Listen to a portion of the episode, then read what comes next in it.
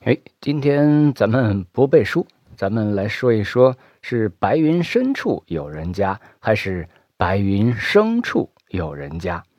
一个深是深远的深，另外一个是生生命的生，生发的生。这篇文章是在人民日报上我看到的，分享跟大家。远上寒山石径斜，白云深处有人家。不少人耳熟能详的诗句出现在统编版的小学语文教材三年级上册中，也有人有疑问：哎，不是白云深处有人家吗？到底是怎么回事呢？哎，人民教育出版社表示说，综合文献价值以及诗意考虑，教材选用了白云深处。人教社介绍说，在杜牧自己的《帆船集》当中，用深处比较多。目前较为通行、权威的点教本《杜牧集系年教注》以及《樊川文集教注》，也都用了“生处”，而“深处”呢，则是常见于他人著作对杜牧诗句的转引当中的，文献价值逊于前者。另外，从诗意上看，“生处”可以理解为白云形成的地方，而“深处”则可以理解为云雾缭绕的深处。两个意思都能讲通，但是明代何良俊在《四有斋丛说》当中说道：“杜牧之诗‘远上寒山石径斜，白云深处有人家’，亦有亲笔刻在贾秀堂帖中的。今课本作‘深’，不带‘生’字，远矣。”他直言用“生”字，意境更佳。任教授表示说，综合考虑上述条件，教材便选用了。白云深处有人家这一版本，在小学语文教材当中，类似的情况不仅这一处。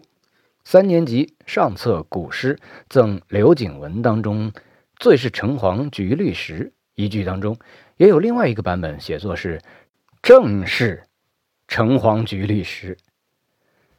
据介绍，宋魏庆的著作《诗人玉燮》等书选用了正字版本，而点教本的。苏轼诗集当中出现此句时，均使用了“醉”字，其可信度和文献价值更高。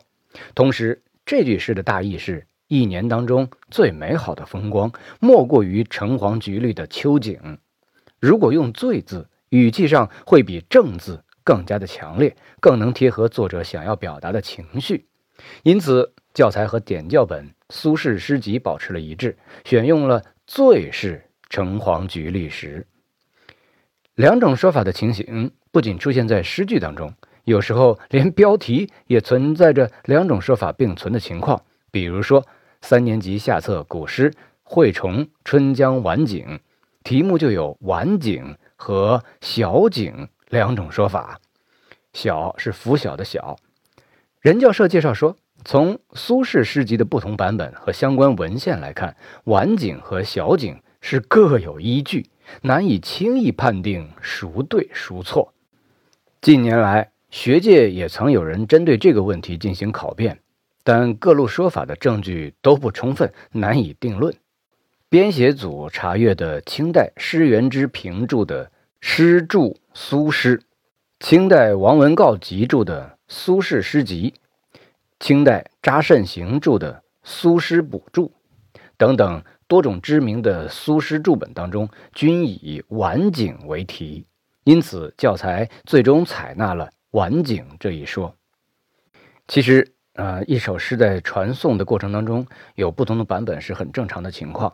只是要进入教材，要成为考试的标准，就必须要有充分的考据，呃，或者有争论的，干脆就不要考。好，今天我们分享内容就到这儿了。